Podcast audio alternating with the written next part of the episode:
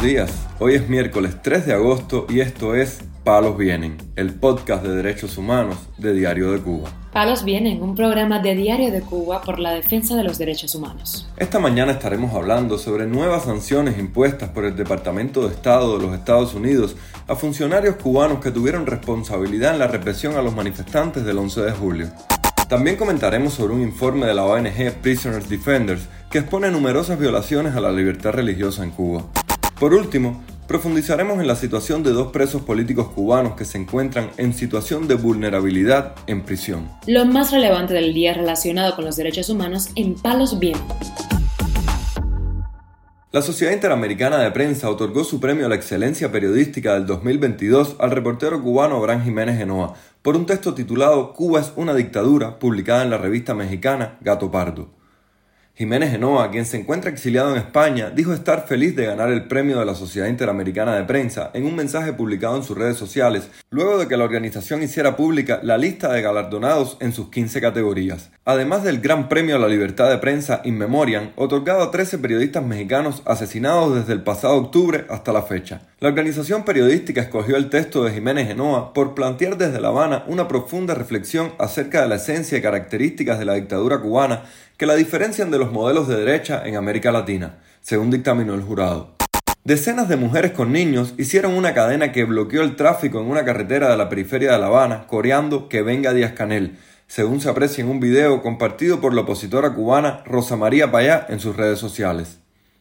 El video fue grabado por los tripulantes de un vehículo que transitaba por esa vía, quienes no indicaron el lugar preciso ni la fecha en que se produjeron los hechos. Según el periodista Mario José Pentón de América TV, las personas serían albergados que exigen una respuesta de las autoridades ante su situación. En un segundo video, compartido por el youtuber Alain Paparazzi cubano, se aprecia cuando un policía motorizado llega al lugar mientras se escuchan los gritos indistintos de las mujeres que se mantienen en medio de la vía. El Departamento de Estado de Estados Unidos anunció la adopción de restricciones de visa contra cinco funcionarios del régimen cubano que habrían tenido participación en la represión de las manifestaciones del 11 de julio. De acuerdo con una escueta nota publicada por la institución, las sanciones fueron adoptadas de conformidad con la proclama presidencial 5377, que suspende la entrada de funcionarios empleados del gobierno cubano a los Estados Unidos como no inmigrantes. Estos cinco funcionarios están vinculados a los juicios y sentencias y encarcelamientos injustos de personas que se manifestaron pacíficamente el 11 de julio de 2021, indicó la declaración que no reveló la identidad de los sancionados. Este anuncio de restricciones a visa responde a las acciones de funcionarios del gobierno cubano que niegan a los cubanos los derechos humanos básicos y las libertades fundamentales,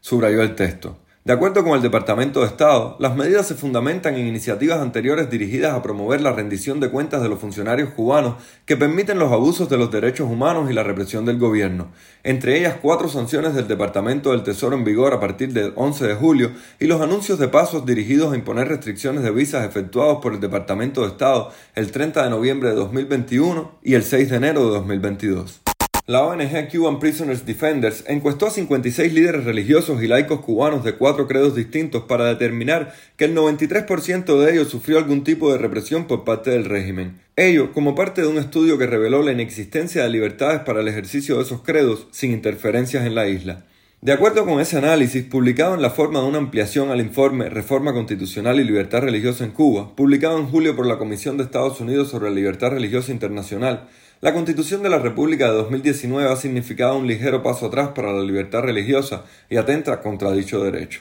El estudio, basado en una investigación de campo, agregó que la Constitución no otorga nuevos derechos de forma efectiva y que en la misma se introducen las limitaciones dando carta blanca a las leyes vigentes para coartarlos. Además, el documento afirmó que por esa razón la Constitución cubana no posee los requisitos mínimos para ser una carta magna. Cuban Prisoners Defenders encuestó a representantes de los cultos católicos, protestantes, yoruba y musulmán para concluir que el 84% de los encuestados ha sufrido amenazas por motivos de pensamiento, conciencia o religión, mientras que el 93% reconoce casos de autoridades religiosas que han sufrido represión, registros, vigilancia o que han tenido que emigrar por esa causa. Las conclusiones del estudio señalan que la Iglesia Católica es la institución que menos represión padece, pero en el otro extremo, los protestantes y yorubas de la isla apenas tienen posibilidad de desarrollar sus actividades sin recibir presiones. También este martes la Embajada de Estados Unidos en La Habana dijo que el régimen cubano debe permitir que sus ciudadanos ejerzan su derecho a protestar libremente y sin represión, en una serie de tweets sobre las violaciones a la libertad de expresión y manifestación pacífica. La sede diplomática de Estados Unidos recordó que la protesta pacífica está protegida por la Constitución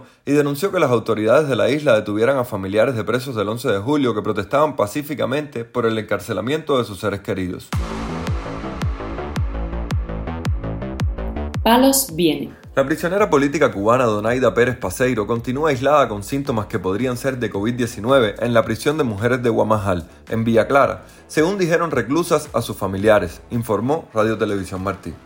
El opositor y expreso político cubano Jorge Luis García Pérez Antúnez cuñado de Pérez Paseiro, dijo al medio de prensa que la familia exige transparencia al régimen cubano sobre la salud de la opositora. Donaida Pérez Paseiro, que en estos momentos se encuentra en un régimen de aislamiento en la prisión Guamajal Mujer en Santa Clara. Llama poderosamente la atención que Donaida Pérez Paseiro, con más de 51 años de edad, con otras afecciones serias de salud como son hipertensión, diabetes y demás, eh, lejos de tenerla o de contenerla en una enfermería, en un puesto médico de la prisión o incluso en el propio la penado de la provincia, él la mantiene en una celda de aislamiento, en un lugar de aislamiento en esa propia prisión. Los familiares de Donaida Pérez Paseiro estamos sumamente preocupados con esta situación, prácticamente no tenemos información de lo que acontece alrededor de ella y la poca información que hemos tenido es gracias a, terceras personas que son reclusas comunes que se encuentran cerca de ella o bien la conocen. Eh, algunas nos dicen de que Donaida Pérez Paseiros eh, no tuvo fiebre ayer, no tuvo fiebre por la tarde,